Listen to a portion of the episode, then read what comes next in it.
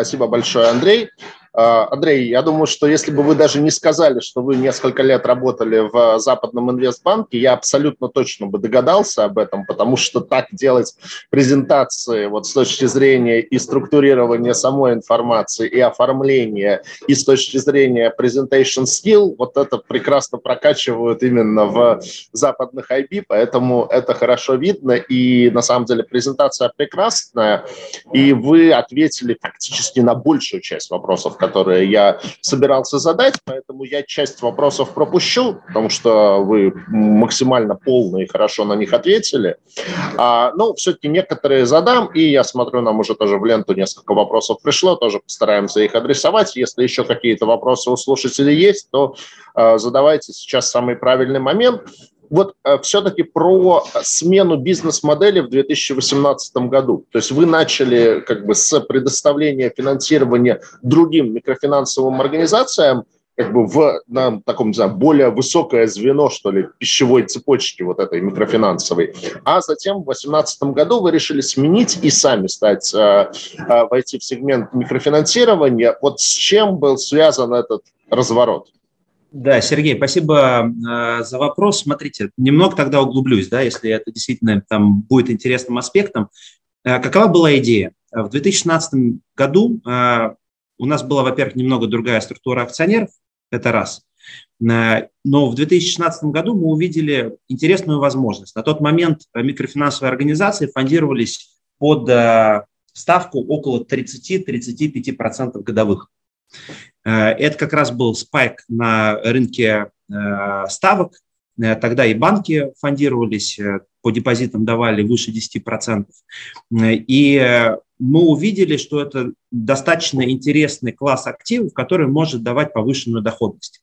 Мы подумали, а почему бы не создать своего рода хедж-фонд, в который бы мог человек из среднего класса вложиться, кто, кому достаточно тяжело понимать там, качество бизнес-модели той или иной микрофинансовой организации, довериться более профессиональным управляющим, и, соответственно, мы, как профессиональные управляющие, могли бы эти деньги распределить в эти микрофинансовые организации. И, соответственно, делать классическую структуру фонда там 2.20. Э, как вы знаете, в российском законодательстве, к сожалению, нет такого понимания, как фонд. Э, соответственно, для того, чтобы заниматься э, кредитными продуктами, у тебя должна быть лицензия. В 2016 году лицензия микрофинансовой организации МФК она позволяла создать своего рода фонд, в котором бы участвовали там люди э, из среднего класса, и, соответственно, когда мы как фонд могли бы распределить эти деньги между 10-15 микрофинансовыми организациями. Мы создали фонд. Сначала этот фонд был э, полностью отфондирован деньгами акционеров, э, ну, для того, чтобы, так сказать, положить начало бизнесу. Мы начали распределять деньги между микрофинансовыми организациями. Мы вложили достаточно крупных игроков, которые у вас выступали, вы их называли сегодня, э, ну и э, в ряд других компаний, которые, соответственно, сейчас получили рейтинг, выходят тоже на рынок облигаций. Э, ни одна из этих компаний не дефолтнула в итоге в нашем портфеле. Так изменилось законодательство. В 2017 году Центральный банк сказал, что нету так называемого исключения для займов микрофинансовым организациям.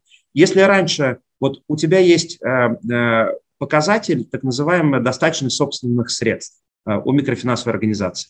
Она должна быть минимум 7%. У нас она 18,5% на текущий момент. Э, и в зависимости от твоих собственных средств у тебя есть максимальный лимит на то, сколько ты можешь, какой-то займ можешь дать тому или иному, э, тому или иному третьей стороне, ну, в виде бизнеса. На текущий момент это 25% от собственных средств. Это максимальный размер займа. Так вот, до 2017 года не было максимального размера займа, связанного с собственными средствами, которые ты мог выдать э, микрофинансовой организации. Как только этот показатель появился, э, модель существования фонда стала невозможной. Э, в России, к сожалению, там я не, не люблю никогда говорить ничего плохого о коллегах по цеху, да, но нет такого количества качественных бизнес-моделей, которые там работают с инвесторами, Э, в виде там, микрофинансовых организаций. Поэтому мы для себя на рынке идентифицировали около 10 игроков, которые нам нравились и которым мы готовы были давать деньги, но распределить портфель среди 10 уже стало невозможно. Именно поэтому в 2018 году в связи с тем, что бизнес-модель перестала иметь там возможность существования, и в связи с тем, что мы увидели, что в нашем сегменте нет такого игрока, как мы, мы решили зайти уже сами в фондирование малого и среднего бизнеса, что квази напоминало фондирование э, микрофинансовых организаций, потому что де-факто это тот же бизнес. Большое спасибо, Андрей. Достаточно полный ответ. А, еще один вопрос, который я хотел бы задать. Я читал, что вы уже зарегистрировали дочернюю компанию в Казахстане и планируете там развивать бизнес. Могли бы немножко про казахский рынок прокомментировать, насколько там планируется такая же бизнес-модель, как в России, или, может быть, какими-то отличиями вот, с поправкой на какие-то особенности рынка в Казахстане? Да, действительно, это так. А, мы смотрим на международную экспансию Единственное, мы э, не хотели бы переводить холдинговую компанию за рубеж, поэтому на текущий момент бизнес в Казахстане никак не связан с бизнесом в России. То есть это не дочерняя компания, там, которая владеет бизнес в России, да, это компания, которая владеет акционеры МФК Ford Wind напрямую. И пока международная экспансия будет работать именно таким образом. Мы видим, что в России мы уже дошли до той стадии, когда бизнес прибыльный, стабильный, это то наверняка, чего хотят увидеть наши инвесторы. И соединять условно со стартапом на текущий момент мы не хотим.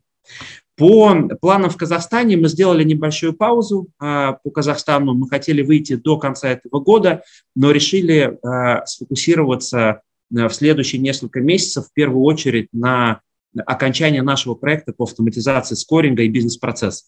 Мы сейчас перевели команду, которая у нас работала за пределами нашей Э, организации, работала с большими данными, сейчас она работает у нас в штате, и мы эту команду только усиливаем, то есть появляется все больше и больше людей, которые к ней присоединяются.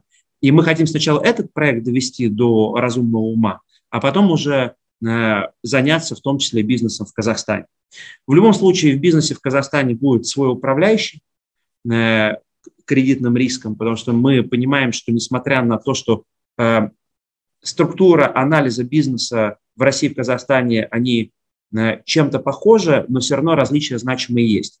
У меня достаточно большой опыт работы в Казахстане. Я в рамках JP Morgan закрыл более чем пять сделок в Казахстане. Одна из них, например, э, это крупнейший коммерческий банк в стране Халыкбанк. Он при, приобрел Казкоммерцбанк. То есть я знаю и банковскую систему в Казахстане достаточно хорошо. И поэтому я знаю отличия. Да, будет наша бизнес-модель немного изменена, но все равно будет упор на скорость. То есть мы не денемся никуда от скорости предоставления финансовых услуг, потому что именно в этом э, лежит наша ключевая, э, я бы сказал, конкурентная составляющая. Спасибо большое, Андрей. А, ну да, сделка ХЛК с Газкомом в свое время, конечно, была абсолютно крупнейшая сделка на тот момент в Казахстане, да и, в принципе, она и по российским меркам а, была бы очень большая.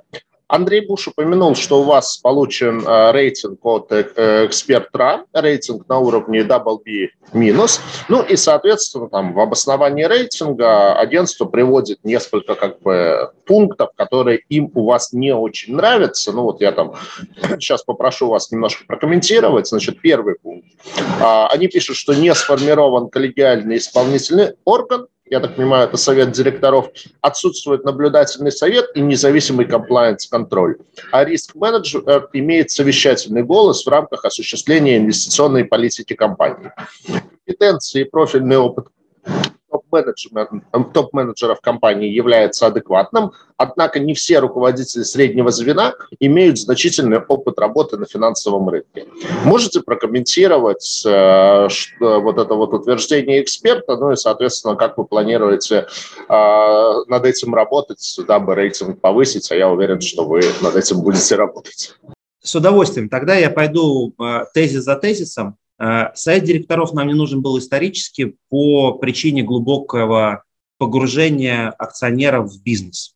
Каждый бизнес проходит свою стадию развития. Вот в момент, когда акционеры играют все меньше и меньшую роль, то есть отдаляются от бизнес-процессов, появляется и совет директоров, и более профессиональный менеджмент, да, который, так сказать, работает.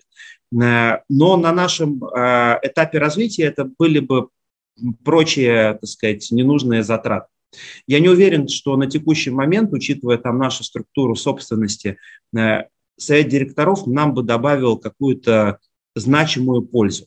Потому что совет директоров, он смотрит на стратегию развития бизнеса, а на текущий момент там стратегии занимаюсь в том числе я. Я думаю, что моего опыта достаточно для того, чтобы определить, куда э, компания будет идти. И я как раз директор по стратегическому развитию да, в рамках МФК. И, соответственно, моего опыта и видения, учитывая там моего знания финансового сектора, достаточно для того, чтобы мы шли в правильном направлении и только усиливали наши конкурентные преимущества. Наверняка, когда мы, как акционеры, будем заниматься в будущем каким-то большим количеством бизнесов или будем менее сфокусированы, например, Сергей Юрьевич, он является генеральным директором, он тоже там ежедневно Э, работает в бизнесе и следит за тем, что происходит. Наверняка нам нужен будет дополнительный орган, который бы, а, смотришь, в чем суть совета директоров? Она тебе дает какую-то независимую точку зрения, которая позволяет там смотреть, чтобы э, решения в бизнесе были приняты э, в интересах всех инвесторов в бизнесе, это раз. А два, этот орган, он является органом, который следит за командой менеджмента. Поэтому Э, что касается интересов инвесторов, мы сейчас э, в первую очередь преследуем интересы э, всех инвесторов в бизнесе, потому что наша задача сделать бизнес более прибыльным, от этого выигрывают и мы как акционеры, и долговые инвесторы в связи с тем, что их риск вложения в нас становится все меньше и меньше. А что касается слежения за менеджментом, сейчас это акционерам не нужно, потому что менеджмент состоит как раз из акционеров. А в будущем мы будем постепенно вводить совет директоров, мы никуда от этого не уйдем, а, все компании через это проходили, но это будет индицировать то, что мы как акционеры стали чуть меньше заниматься этим бизнесом и, возможно, начали заниматься в том числе другими бизнесами. Что касается правления как такового, а, мы не создали его формально. У нас все решения в компании, они принимаются тоже коллегиально. Тем более не надо переоценивать сложность нашего бизнеса. У нас есть два ключевых решения. Это выдача займов, это раз. Фондирование и ликвидность, это два. И три – это бизнес-процесс. Вот э, уже, который, так сказать, связан с обеспечением там всей платформы. Если брать по выдаче займов, то у нас любое решение по выдаче займов, это прописано в отдельном формальном документе, принимается достаточно большим количеством людей и независимым чекапом. То есть, э, чтобы вы понимали, да, там ни я, ни Сергей Юрьевич не можем единолично выдать займ в компании.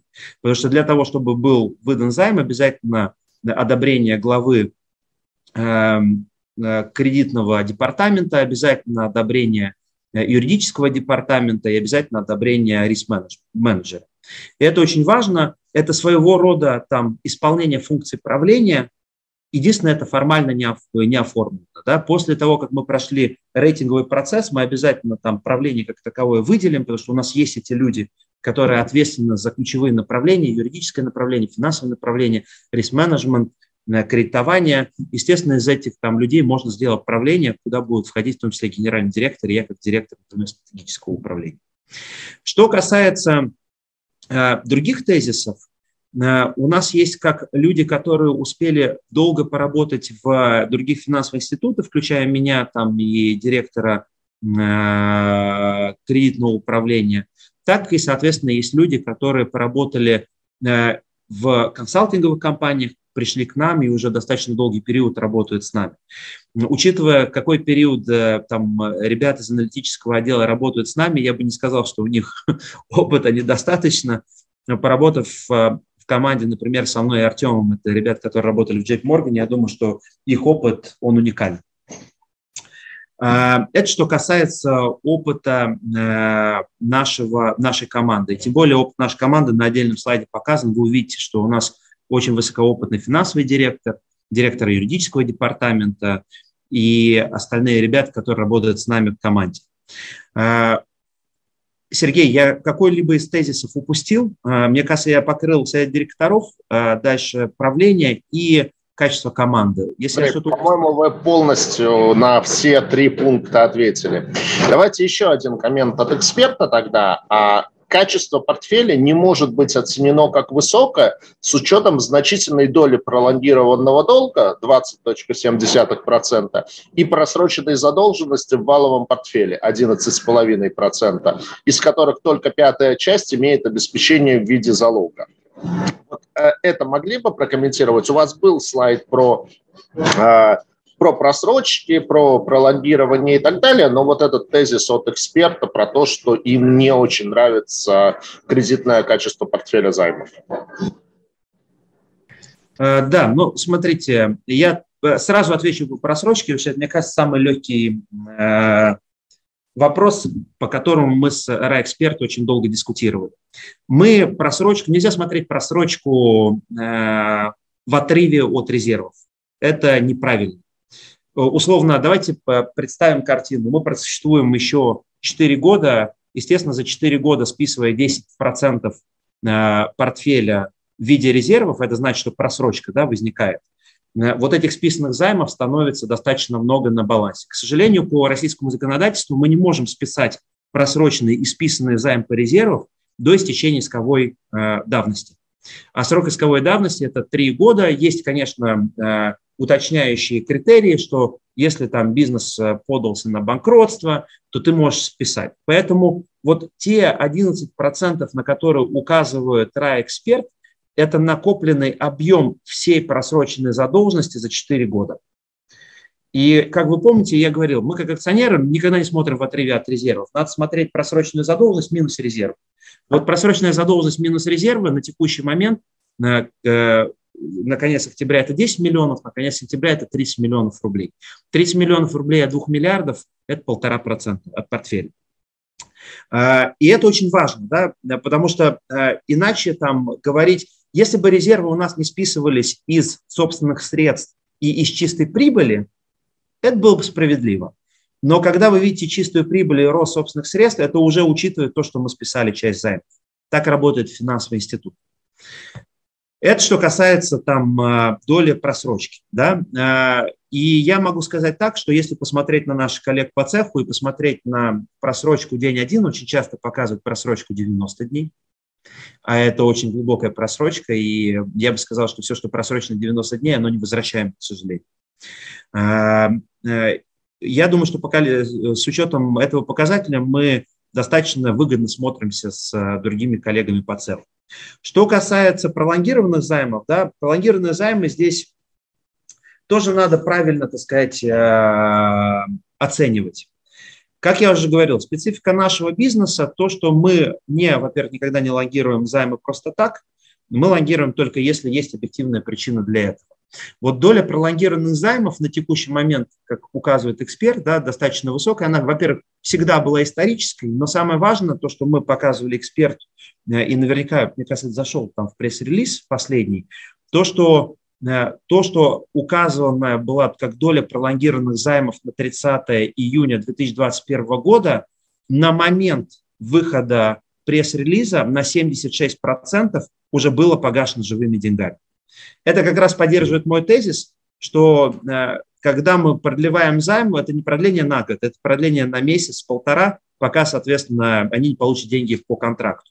И то, что мы за следующие два месяца получили 76%, это подчеркивает, что да, мы пролонгируем. Но э, по итогу это была маленькая элонгация, и деньги пришли. Поэтому сама по себе эта статистика, она не является страшной или значимой. А важно, насколько там ты получаешь денег по пролонгированному займу. И мы это там эксперты указали, они, мне кажется, указали также в пресс-релизе. И это очень важно понимать. А, несколько вопросов проскочу, потому что вы на них ответили. А, Но ну вот, коль скоро заговорили про просрочку, как в этом секторе в МСБ работает механизм взыскания? Ну, то есть вот у нас было несколько вебинаров с вашими коллегами по цеху, которые кредитуют частных заемщиков, там все примерно понятно. Вот а, в случае как бы с кредитованием малого среднего бизнеса, как вы взыскиваете, если вам не платят? Здесь достаточно стандартная дорога. Да? Мы работаем в рамках законодательства, это очень важно. Э, давайте представим, что происходит. В день один бизнес не платит. С ним связывается э, наш отдел по взысканию задолженности. Наш отдел по взысканию задолженности, соответственно, э, ну, во-первых, давайте сделаем еще шаг назад. Даже более правильно. Во-первых, мы всегда бизнесу напоминаем. То есть так как э, это клиентский бизнес, мы звоним бизнесу за несколько дней, говорим, вы знаете, вам нужно будет произвести оплату. Теперь предположим кейс. Они не произвели оплату.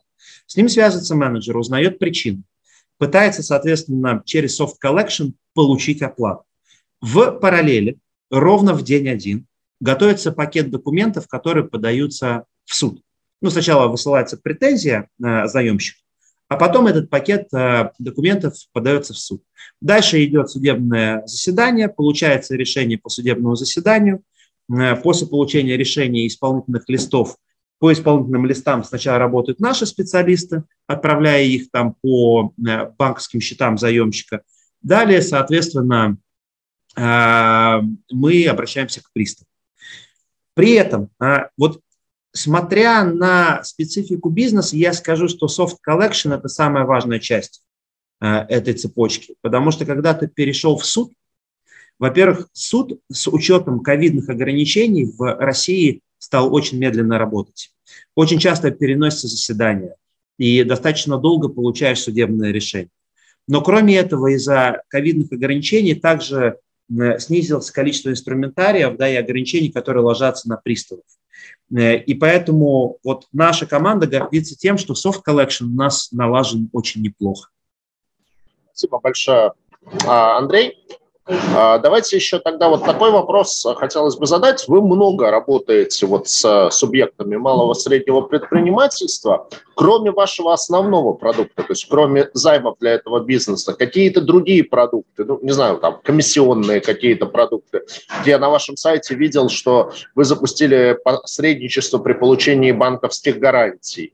А какие еще, э, насколько это большую часть э, бизнеса в данный момент составляет и какой потенциал потенциал э, запуска других э, продуктов, на которых вы также дополнительно могли бы зарабатывать? Да, спасибо большое. Э, действительно, мы это как раз то, о чем я говорил. Да? Вот наша задача как команда управленцев сделать так, чтобы у нас появилась значимая доля прибыли, которая не зависела бы от кредитного риска. И, например, гарантии или посредничество в гарантиях это один из таких примеров.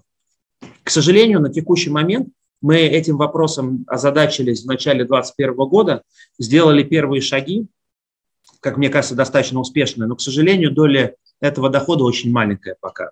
Я думаю, что какие-либо значимые результаты мы сможем увидеть по результатам 2022 э, года.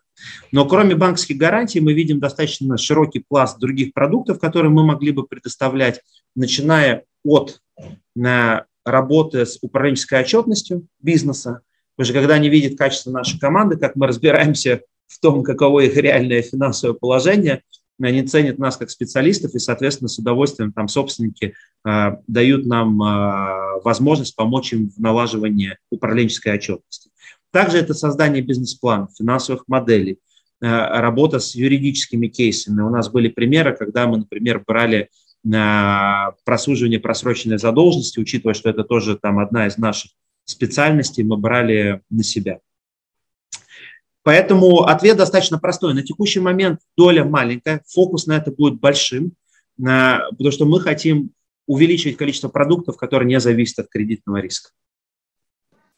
Спасибо большое, Андрей. А, еще один вопрос.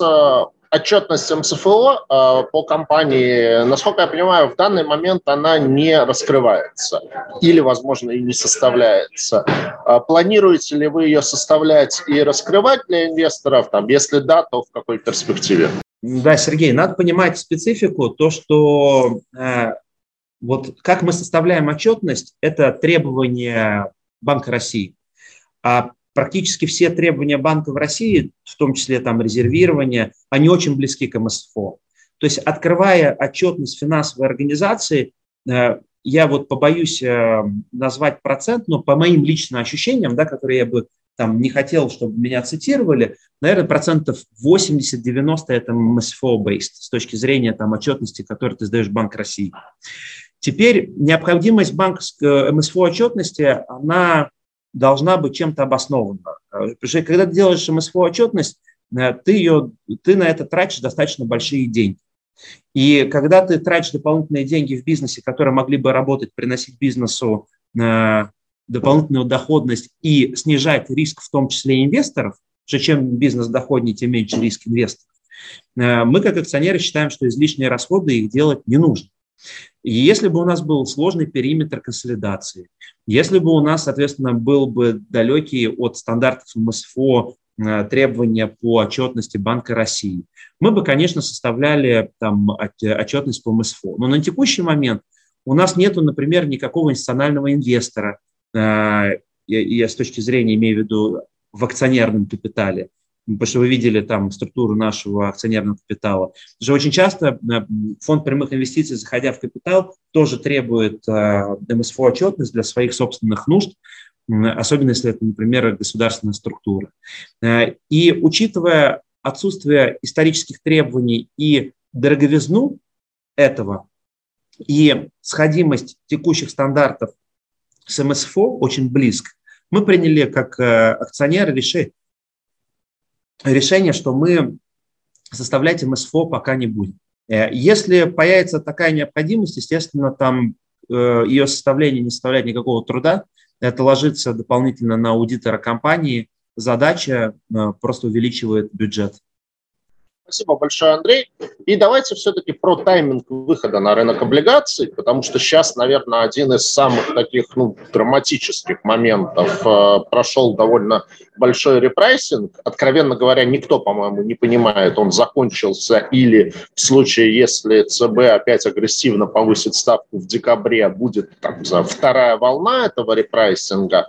То есть как вы смотрите на рынок облигаций сейчас? Вы готовы на него сейчас выходить или вы будете ждать там хорошего окна возможностей, возможно, до следующего года? Ну, давайте я сначала скажу с нашей стороны, да, со стороны акционеров, а Андрей Пуш э, меня поправит, если в этом будет необходимость.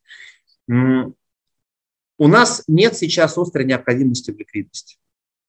Но при этом для нас выход на рынок облигаций – это своего рода знаковый момент, потому что он э, то же самое, как получение там, официального рейтинга да, от эксперта, это тоже там, знак качества, который ты получаешь там, от внешнего рынка.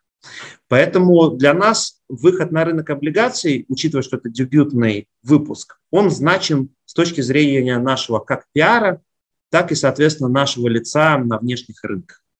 Вы правы, что сейчас может быть не самое удачное окно с точки зрения ставок на рынке, учитывая то, что Банк России планомерно поднимал ставку на рынке.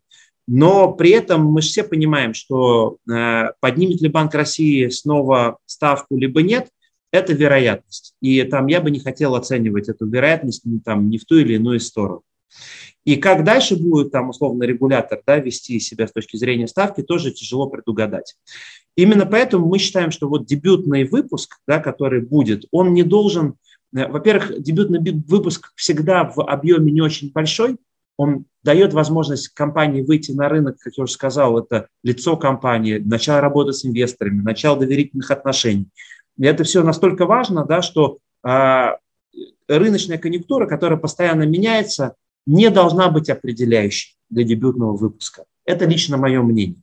Андрей Буш, а, хотел ли вы бы добавить что-то? Да, Андрей, добрый день еще раз. А, а, я бы, наверное, добавил, что мы в целом поддерживаем компанию в том, в том посыле, который она хочет послать рынку, во-первых, а во-вторых, э, компания выполняет свои цели в данном случае, и исходя из них, ожиданий и делания ставок на будущие периоды с точки зрения того, что будет со ставками, это не совсем то, что это отвечает целям. Поэтому я здесь поддержу Андрея, и мы будем сейчас искать окно какое-то для того, чтобы э, осуществить размещение. Когда это будет окно, мы посмотрим, да, и будем э, уже в оперативном порядке решать это. Но с точки зрения ставок э, в будущем, мы не знаем, где они будут. Я, я, к сожалению, не умею видеть будущее, и в этой связи они могут быть как ниже, чуть позже, так и выше, и значительно выше. Поэтому скорее идем по плану, идем по разработанной стратегии, по тем целям, которые были поставлены, а дальше мы будем смотреть, исходя уже из новых ставок и новых реальностей, будем действовать для того, чтобы наполнять бизнес новым, новыми источниками фондирования. Ну, в смысле, наверное, это все, что я могу добавить. Почему клиенты идут за займами к вам? Вы несколько раз об этом акцентировали, что основное – это скорость принятия решений, и вы выигрываете именно за счет этого. А, так, вопрос, о каких ставках кредитования все-таки идет речь? По-моему, в вашей презентации не было. То есть какой рейндж ставок, э, как вы кредиту, выдаете кредитные ресурсы? Ну, я думаю, что э, коллеги, э, знаете, как не хочу сказать, что это это бизнес-секрет, потому что вы легко можете получить среднюю ставку, разделив э, процентные доходы на объем нашего портфеля. В среднем наша ставка начинается от 30% годовых. Э, у нас есть разные категории заемщиков. Есть заемщики, которые получают ставку свыше 4,5% в месяц. Есть заемщики, которые получают ставку и 5% в месяц. У нас нет ставок 10% в месяц, чтобы сразу избежать там, такого рода вопросов. Мне кажется, что когда ты берешь э, риск компании и прайсишь его по 10% в месяц, то это похоже на, на так называемый подброс монетки, а не оценку реального кредитного риска. Э, мы стараемся такого рода категорию в целом не брать. То есть у нас, как у акционеров, нет такого, что мы видим, что бизнес некачественный или вероятность дефолта высокая, но давайте мы возьмем но попробуем получить максимально высокую ставку. Такого нет. У нас есть четко определенные категории с разными ставками в этой категории, которые начинаются, как я уже сказал, там от 30% годовых, э, но которые доходят до каких-то разумных там уровней. И еще раз попрошу там, коллеги, когда вы слышите эти ставки, да, э, не пугаться, а бизнесмены их рассматривают не как ставки фондирования. Никто у нас не берет на два года займ, чтобы построить там а, э, какой-либо завод по переработке чего-либо. Э, наши займы берутся для э, контрактного обеспечения. И что это означает? Что по контракту за 2-3 месяца бизнесмен зарабатывает 10% маржи. У него есть для того, чтобы исполнить контракт в своем бизнесе, допустим, 50% от необходимой суммы. Еще 50% он берет у нас. И, по сути, у него стоит перед ним дилемма потерять этот контракт, потому что он не нашел вовремя деньги да, и быстро не отреагировал, тогда он не зарабатывает 10%, условно, на все 100 рублей. Это 10 рублей. Либо, соответственно, 5 рублей вложить свои, 5 наши, и на наши 5 рублей заплатить э, процент, даже если это 30 или 40 процентов годовых, на 2-3 месяца. Для него э, цена вопроса этой услуги против э, рентабельности по контракту, они несоотносимы. Еще один вопрос, вот, по-моему, не было это в вашей презентации. Планируете ли вы расширяться в сферу кредитования физических лиц? Или вам комфортно в нише кредитования малого среднего бизнеса, и вы лучше там географически пойдете расширяться вот с этой моделью, нежели пойдете в сегмент э, кредитования физлиц, где, в общем, все уже так достаточно плотно? А, вопрос хороший. Я э, приверженец того, что не занимайся то, в чем ты не специалист. Вот чтобы нам наработать э, правильную, так сказать, э, экспертизу в кредитовании физических лиц моментально, нам надо пройти огромное количество времени. И вот сейчас вложение этого времени не стоит того, что мы получим в виде отдачи, масштабируя тот бизнес, который мы понимаем и в котором мы как раз лидеры рынка.